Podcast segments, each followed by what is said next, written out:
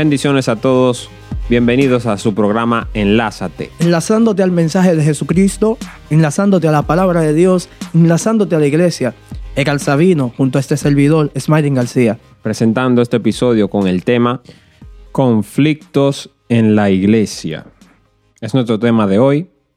Y hablando de ese tema, eh, tenemos mucho que aportar acerca de esto. ¿Qué te parece, Smiling? Bueno, tú sabes que hay que mirar bien claro y posicionarnos en lo que es la iglesia, cuál es la función de la iglesia y quiénes componen la iglesia. Cuando hablamos de los conflictos de la iglesia, pues aparentemente podemos eh, caminar en un sendero que sea totalmente un error en cuanto a la perspectiva de Dios para lo que es la iglesia. Y bueno, la definición creo que es muy importante siempre cuando se habla de este tema, de qué es la iglesia. Y tenemos la definición aquí.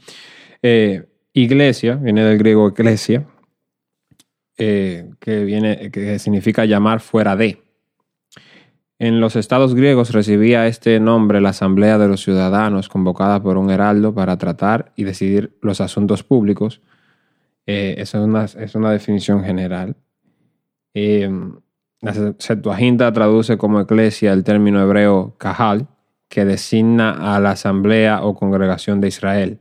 Es en este sentido que Esteban habla de la congregación, eclesia, que estuvo con Moisés en el desierto, Hechos 7:38. El Señor Jesús emplea por primera vez en el Nuevo Testamento el término iglesia, que va a recibir un tratamiento tan corriente en el Nuevo Testamento. Señalemos ya aquí que este término no designa jamás un edificio ni un lugar de culto como sucede en la actualidad.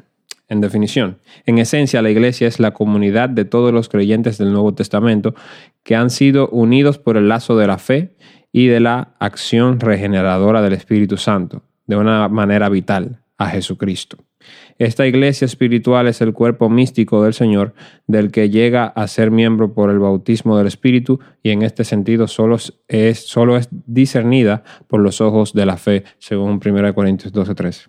Eso es poderoso, es poderoso porque más que una simple definición podemos ver que fue utilizada por los seguidores de Jesús, en este caso resaltamos a Esteban, un diácono que estaba lleno de fe y del Espíritu Santo y estaba siendo utilizado con un poder increíble.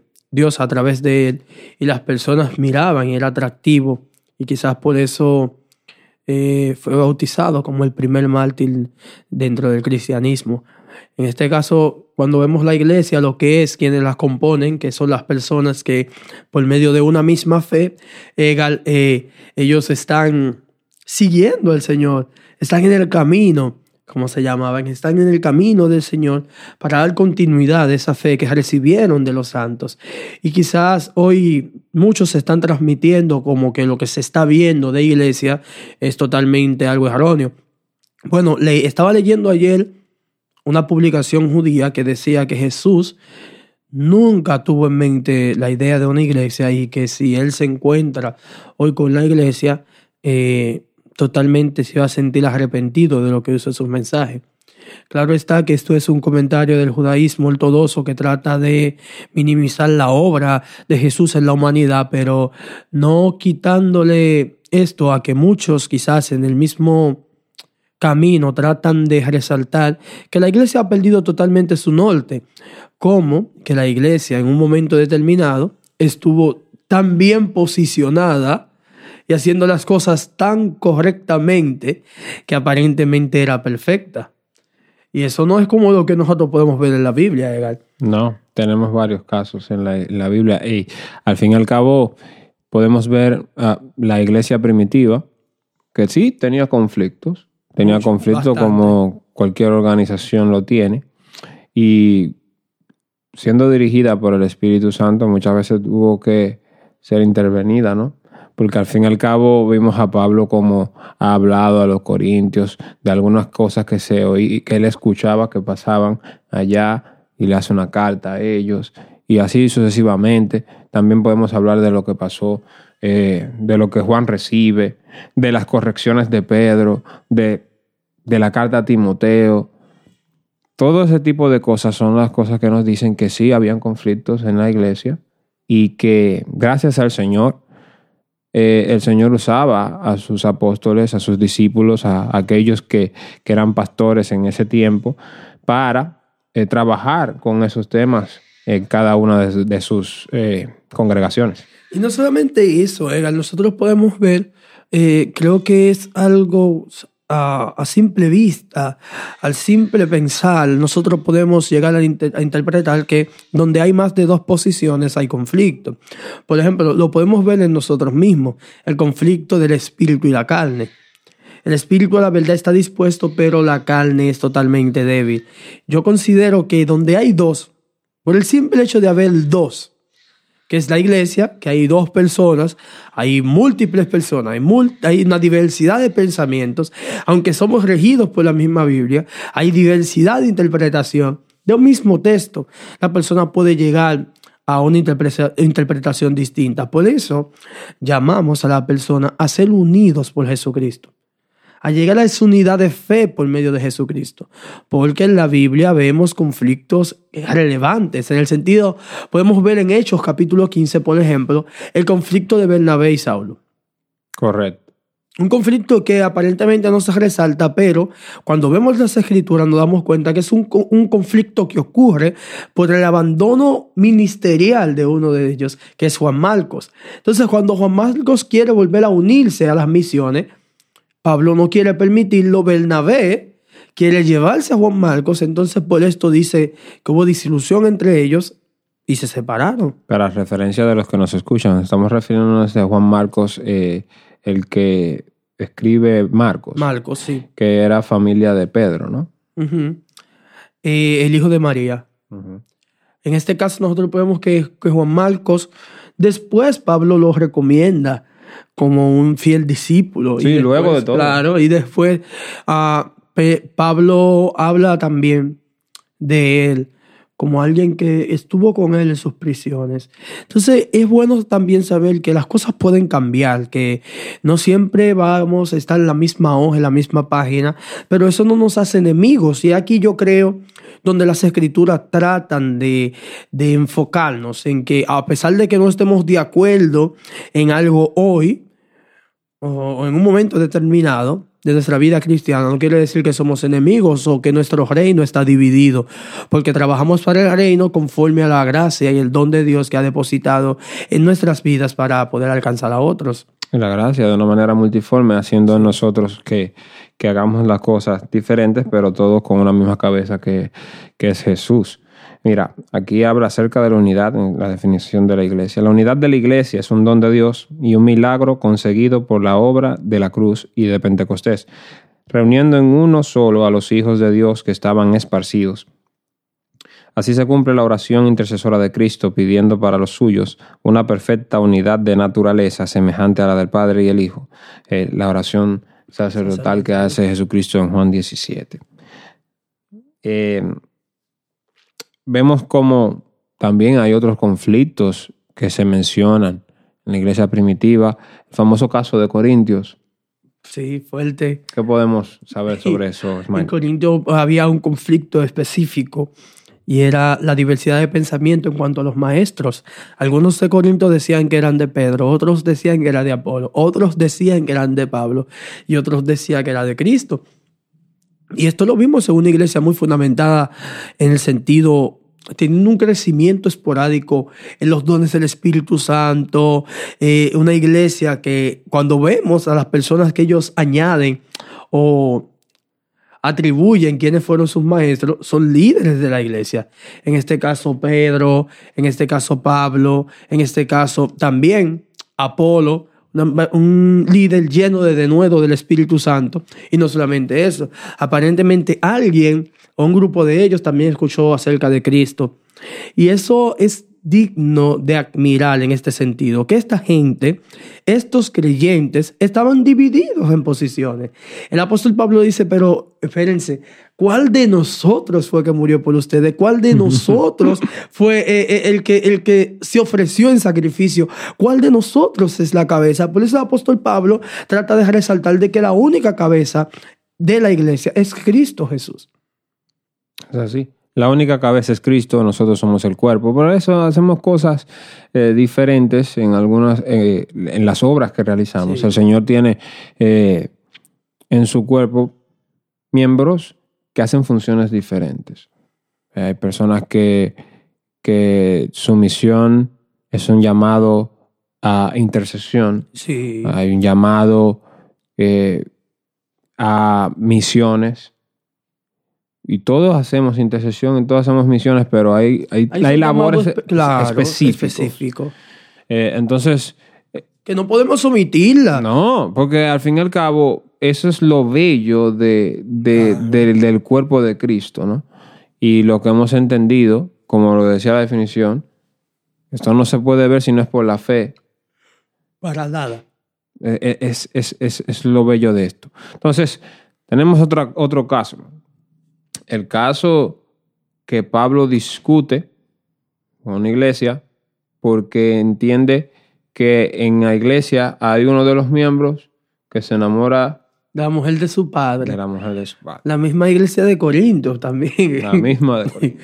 Yo creo que cuando hablamos de cosas así, cosas negativas, Corinto Pues, tiene la peor parte. Tiene un poco la peor parte visible, pero bueno, son, es como las sombras de Corintios. ¿no? Sí, las sombras de Corinto. En este caso había un joven que estaba enamorado, estaba viviendo eh, con la mujer de su padre y, y el apóstol Pablo dice, pero esto no pasa ni aún en los gentiles. Los gentiles no hacen esto. Entonces el apóstol Pablo envía esta carta, este referente. De reprensión. Sí, fu- fue fuerte. Fuerte. Ya que lo que nosotros conocemos como Primera de Corinto, realmente en términos ya históricos viene siendo Segunda de Corinto, porque nosotros podemos ver en Primera de Corinto que Pablo está respondiendo a una carta que ya le han enviado. Entonces, la primera carta fue eh, expresándole al apóstol Pablo los problemas que estaban pasando, estaban ocurriendo en Corinto. El apóstol Pablo entonces responde muy duramente en cuanto a estos problemas. Y este conflicto de este joven fue un ejemplo para la comunidad de que realmente la iglesia de Jesús debe de apartarse y vivir en santidad. Pero el apóstol Pablo no dice que por esto que toda la iglesia había perdido su santidad, que toda la iglesia había perdido su norte, porque no lo es. Que una persona cometa un error, que alguien falle, que alguien no esté caminando en el norte, en el perfecto norte, no quiere decir que, que la iglesia del Señor perdió su rumbo. Porque la iglesia del Señor, el mantenimiento de la iglesia del Señor, la influencia espiritual de la, de la iglesia del Señor, no es por sus miembros. Porque el hombre puede errar en todos sus caminos, pero Dios no, no puede mentir. La influencia espiritual de la iglesia es por Dios, por una influencia espiritual, sobrenatural, porque Dios lo dijo. Si la iglesia, a unas personas decidan errar el camino y todas las personas, todos los creyentes decidan eh, apartarse en idolatría y, y, y seguir ir en pos de, de ídolos y decir que no quieren seguir al, al, al Cristo. Aún así, la iglesia del Señor es victoriosa. Amén. Porque la iglesia vence no por sus fuerzas, no es por obra humana, la iglesia vence por Jesucristo. Y Jesucristo, que es la cabeza, va a poner las cosas en su lugar. Así es. Porque esa es, esa es la esperanza de nosotros, que sabemos que fiel es Él. Así es. Y es la cabeza. Gracias a Dios que no somos ninguno de nosotros la cabeza, porque de seguro que tendríamos muchos conflictos, muchos problemas que no se pueden resolver. Así es. Y hay que entregarle realmente los problemas a Él. Egal, y yo creo que lo, el, el, la, la, narrativa de, de Génesis capítulo 1 nos enseña que Dios sí sabe organizar las cosas. Pues Génesis capítulo 1 empieza en el principio creó Dios los cielos y la tierra. La tierra estaba desordenada y vacía. Y el Espíritu de Dios se movía sobre la faz de la tierra. Entonces empieza Dios a, a arreglar, a construir, Organizar. a organizar todo lo que estaba desorganizado. Entonces Dios sí sabe organizar. No es como que las cosas se le están escapando a Dios de las manos, no. Dios sabe organizar. Hay un tiempo para todo. Dios está llamando para la transformación a sus hijos. Dios está llamando para el crecimiento espiritual a su iglesia. Y Él va a seguir llamando Es como dice las escrituras aquí, en uno de los casos de la iglesia que muestran que la iglesia no era perfecta, en el libro de Apocalipsis, capítulo 3, cuando vemos la iglesia de la Odisea, vemos una iglesia orgullosa, una iglesia creída, una iglesia que cree, entiende que todo lo tiene y Dios dice, no, Tú estás enferma, tú eres una iglesia ciega. Tú necesitas comprar, tú necesitas abrir tus ojos para darte cuenta. Porque aquí que yo estoy a la puerta y llamo, si alguno oye mi voz y abre la puerta, yo entraré, cenaré con él y él conmigo. Eso es increíble. Sabes, me recuerda ahora el programa pasado, en el episodio anterior, cuando hablábamos acerca de las respuestas de Jesús y hablábamos acerca de, de lo que pasó en el templo cuando Jesús fue eh, y sacó las mesas y hizo sí, sí. Eh, la famosa, lo famoso que dijo acerca de que la han convertido en cueva de ladrones. Y al capítulo siguiente vemos como la iglesia quedó organizada porque él siguió yendo allá y, se, convirtió en su plataforma. Se convirtió en su plataforma de, predicación y hacía día tras día, iba y predicaba desde ahí. Pero también dice en el próximo capítulo acerca de cómo eh, se veía ordenado el templo. Se veía muy bonito y entonces le hace la declaración. Usted ve en ese templo como se ve. Entonces, eh, lo, de, lo de Jesús es organizado. El Señor organiza todo vimos como él, él, utilizó lo utilizó como plataforma porque él ya lo había limpiado. Eso mismo pasa con la iglesia, es un proceso. Eh, muchas veces vemos que hay conflictos en estas congregaciones, pero vemos que hay conflictos desde el inicio de la iglesia, de la iglesia porque al fin y al cabo la iglesia está eh, comprendida por un por seres humanos, porque somos humanos y no somos perfectos, porque todavía no hemos llegado a la perfección, pero llegaremos porque el Señor, bueno, es el que comenzó la obra en nosotros. Y que la terminará. Y la terminará, y para ahí vamos. Entonces, yo no, no, no sé por qué la exageración ah, cuando pensamos en los conflictos de la iglesia, como que es algo nuevo, como que es algo que, que está fuera de las manos de Dios. Vemos en la iglesia casos como eh, líderes que no están de acuerdo con otro líder. Lo vemos plasmado en la Biblia. Y la Biblia también estaba. Vemos actos de inmoralidad sexual. En la Biblia también estaba. Vemos conflictos entre Pablo y Pedro por, por, por, cosas de, de, cómo se estaba manejando Pedro con, con los judaizantes y los demás. Y, y que son cosas que nos tienen que enseñar que Dios sí sabe organizar su iglesia, que Dios sí sabe eh, eh, trazar caminos, que Dios sabe hacer senderos, que Dios sabe eh, el momento específico, que nosotros no podemos exigir, uh, mucho menos un cambio que nosotros no hemos recibido. Entonces, no solo eso, que el cambio no pasa de la noche a la mañana, y yo creo que esto ocurre por una mala interpretación una mala exégesis, una, una e, eisegesis, que es bueno la palabra adecuada, de 2 Corintios 5, 17, mm. cuando dice, pues cuando alguno está en Cristo, nueva criatura es, he aquí, todas las cosas viejas pasaron, todas vienen a ser hechas nuevas. Entonces, aquí nosotros, nuestra interpretación del texto es que cuando nos convertimos, somos una nueva persona en cuanto deseos en cuanto a vida y en cuanto a práctica, y no es lo que quiere decir el versículo. Nosotros somos una nueva persona en cuanto a justicia y a juicio se refiere. Porque si notamos el capítulo 3 y el capítulo 4, nos damos cuenta que se está hablando de la ley escrita y está hablando de la transgresión del hombre y se está hablando de la luz del evangelio y que como el enemigo, el Dios de este siglo, ha venido a entenebrecerlo. Entonces dice que aquellos que están escritos son una nueva criatura, no están bajo esa condenación que han heredado del pecado, sino que en medio de Cristo Jesús todas las cosas son hechas nuevas. Y cuando se dice todas las cosas, es que el creyente no solamente ha sido justificado por Jesucristo, sino que también ha sido santificado.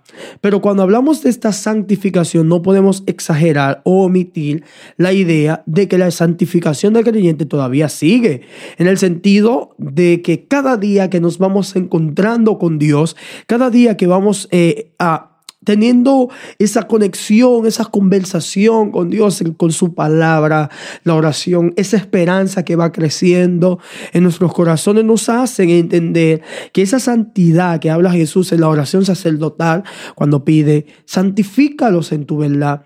Tu, palabra, es verdad. Esa santificación que recibimos cuando eh, vamos escudriñando la, la palabra de Dios, esto está en nosotros, esto no ocurre en un día siempre, cada día seremos más parecidos a Cristo. yo no sé si la palabra, yo creo que es inadecuada la palabra mejores cristianos, porque no hay un clasismo dentro de la iglesia, no es como que hay un cristiano mejor, no es como que hay un cristiano peor, no es que como que, que cuando Juan está hablando de las siete iglesias de Apocalipsis le dice a la Odisea, tú debes de parecerte a la iglesia de Filadelfia, no. Porque no existe el clasismo dentro de la iglesia. Hay cristianos y no cristianos. Y cada cristiano está teniendo un proceso personal de transformación. Y este proceso personal de transformación que Dios está haciendo con cada uno de los creyentes es un proceso increíble que nadie puede explicar. Porque el ritmo de la transformación solamente lo tiene el alfarero y el alfarero sabe cómo va a llevar el barro hasta hacer su vasija que tiene pensado hacer. Entonces no veo por qué debemos de, eh, eh, así como acelerarnos. Es, el artista, es el que sabe cómo está haciendo sus cosas. Mira, hablando acerca de los dones y ministerios en el seno de la iglesia, hay algo que me llama la atención. Leo, en el cuerpo de Cristo cada miembro recibe uno o varios dones del Espíritu para capacitarle a actuar en bien del resto de los miembros. Una, enumeración de los dones y ministerios posibles se halla en 1 Corintios 12, 7 al 11. Ahí podemos ver una lista. En Romanos también 12, 4 al 8. En Efesios 4, 11, entre más. Por cuanto todos los miembros del cuerpo de Cristo son así dotados y llamados al sacerdocio, no existe jerarquía en la iglesia ni división entre clero y laicos. Lo que sí existe es una armónica distribución de los dones y ministerios ejercidos en mutuo amor y sumisión los unos a los otros. Es la capacitación del Espíritu Santo la que eh, te da a ti, dicho sea de paso, la capacidad de hacer obras en bien en el bienestar de la obra de, Cristo, de, los otros que están ahí, de tus hermanos. Entonces, eh, hay algunos que tienen don de pastorado. Otros administrativos. Otros administrativos. Y hay muchísimos dones que se... Eso lo hemos hablado mucho, la diferencia del don pastoral y el administrativo.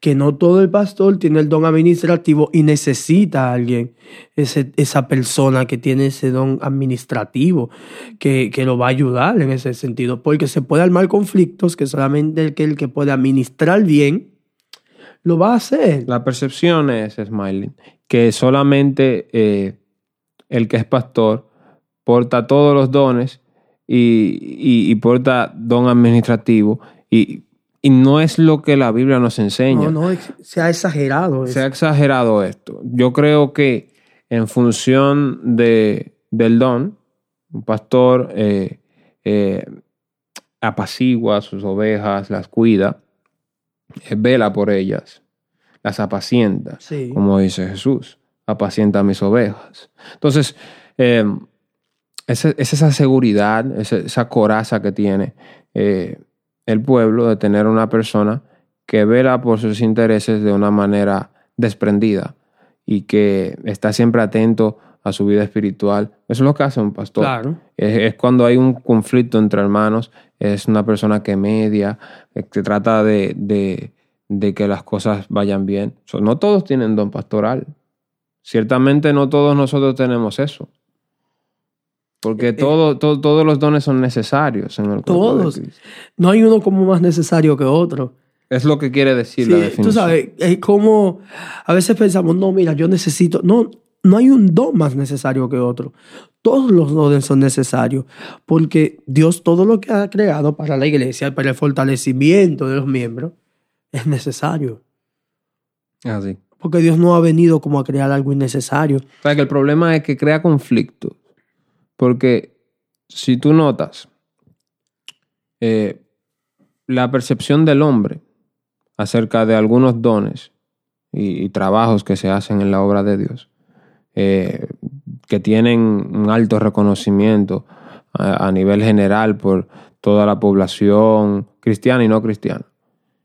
Es que eh, te da cierto tipo de, de jerarquía el ser eh, portador de uno de esos dones. Otros eh, no tienen el don, pero hacen la función porque Hay necesidad. ya se ha cualquierizado. Claro, o, o por una irresponsabilidad por de la una- persona que tiene el don. Exactamente. ocurre. Entonces, lamentablemente, eso genera conflictos. Genera conflictos, si el tema es el conflicto en la iglesia, que genera conflicto cuando una persona eh, trata de hacer algo que no le toca de mala manera, con, con- con una manera de, de- de adquirir para sí el reconocimiento humano. Y yo lo que veo es, y me recuerdo, acerca de la lectura donde habla eh, el Señor a sus discípulos. Porque se están debatiendo que quién se va a sentar, Sí. que quién se va a sentar a la derecha. Y, y el Señor les habla acerca, entre muchas cosas, le dice que, que, que Él vino a servir. Es que es, es que el ejemplo que Él le da es servicio. el servicio. Que el que sea más grande de ustedes sea como el que, el que sirve, el que más sirve.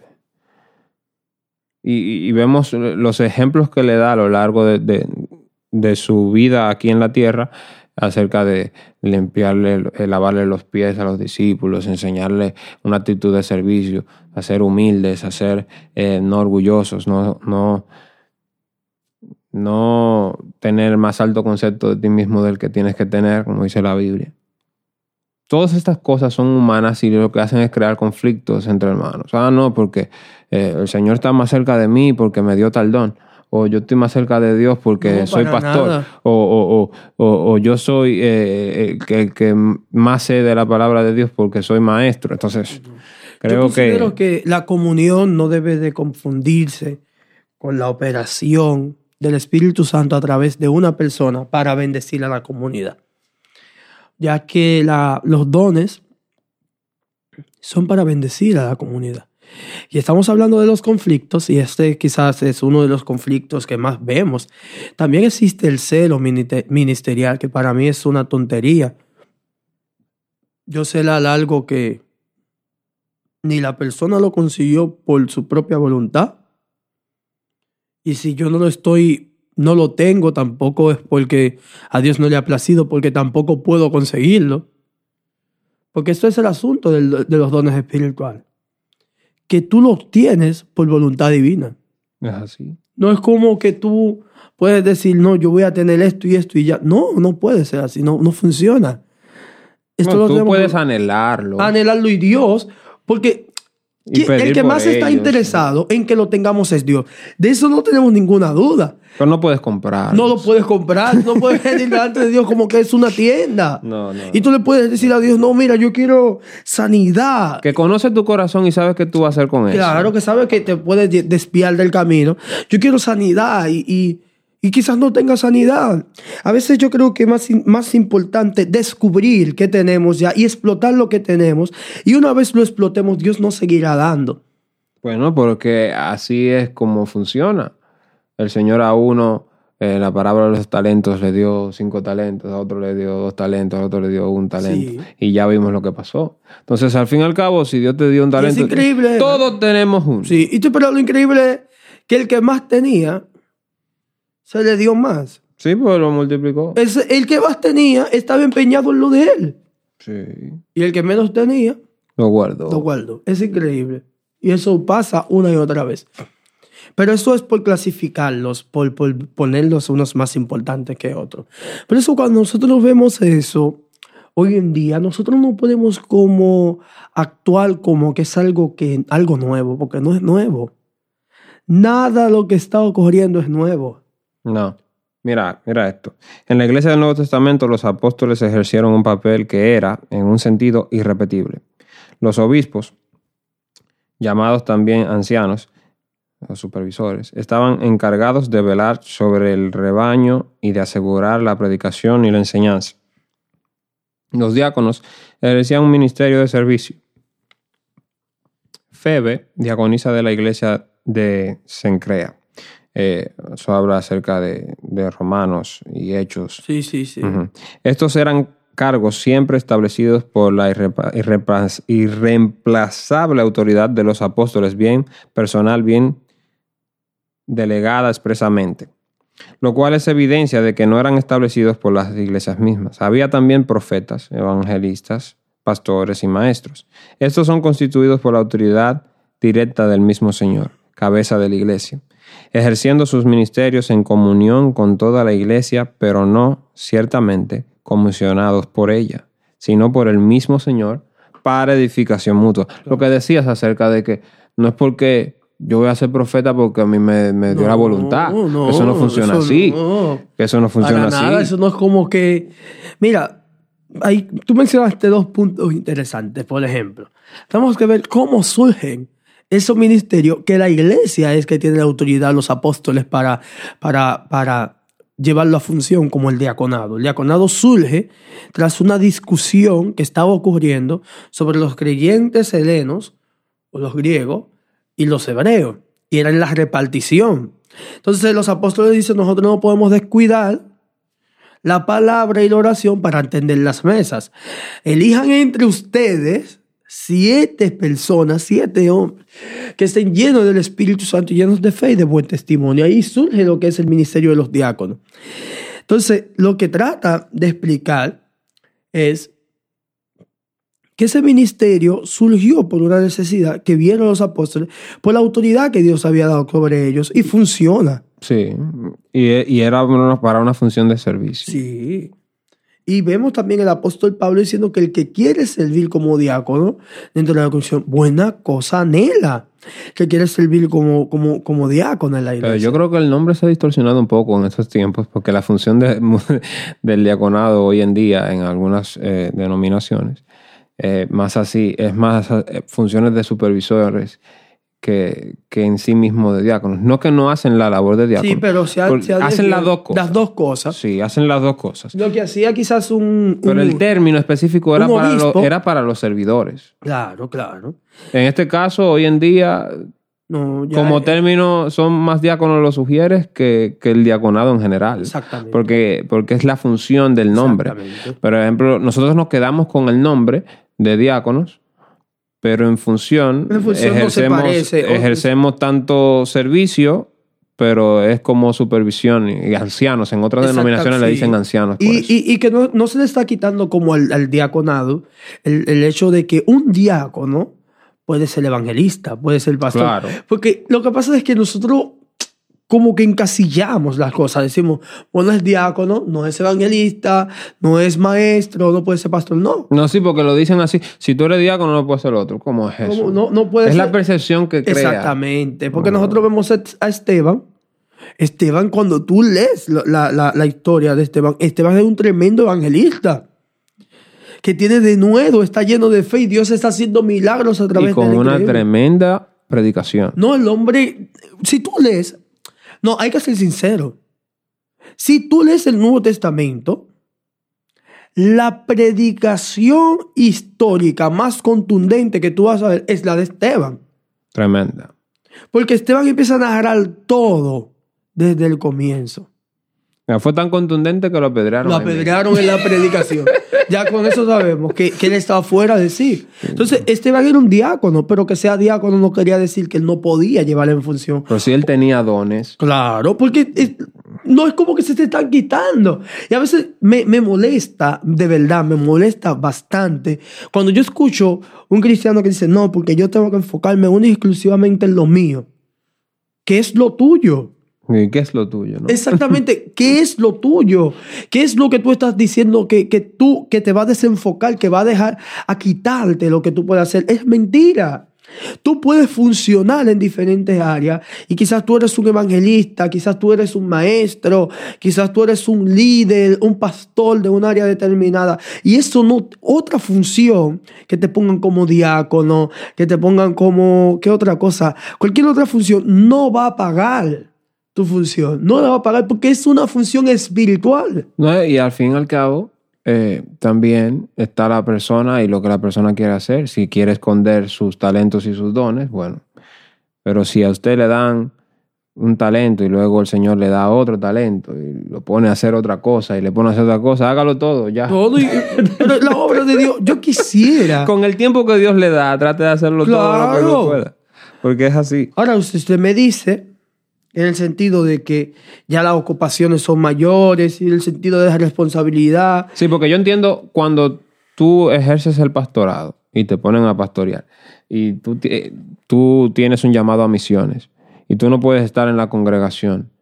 Como lo hacía Pablo, no puede estar en la congregación. Bueno, ya hacer. es inevitable. Claro. Pero si- estamos hablando de, de- de trabajos en la congregación para la obra de A Dios. donde tú estás. Donde tú estás.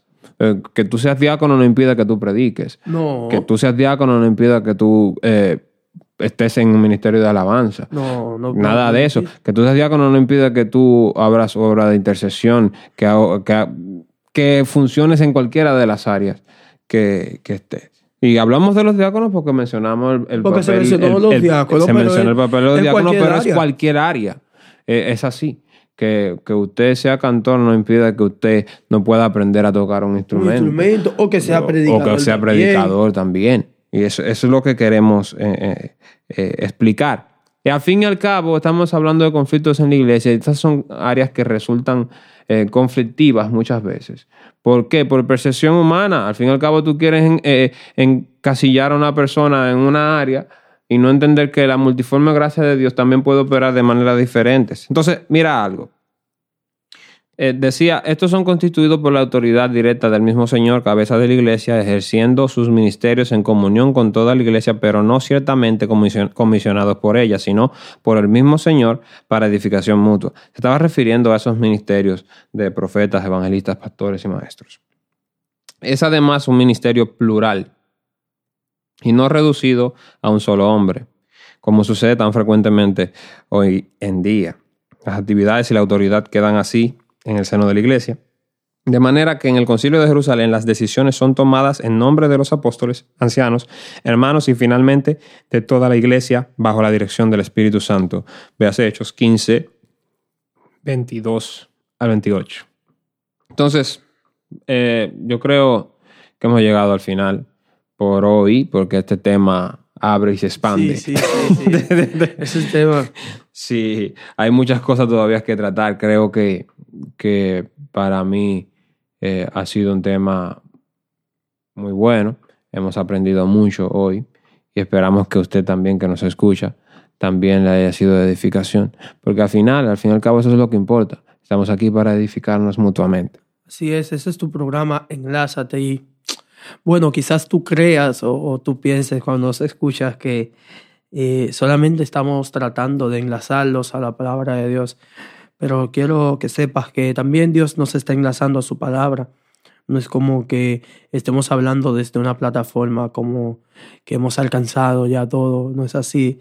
Dios todavía está trabajando en nuestras vidas y, y está trabajando en nuestros corazones y está haciéndonos cada día más parecernos a Cristo.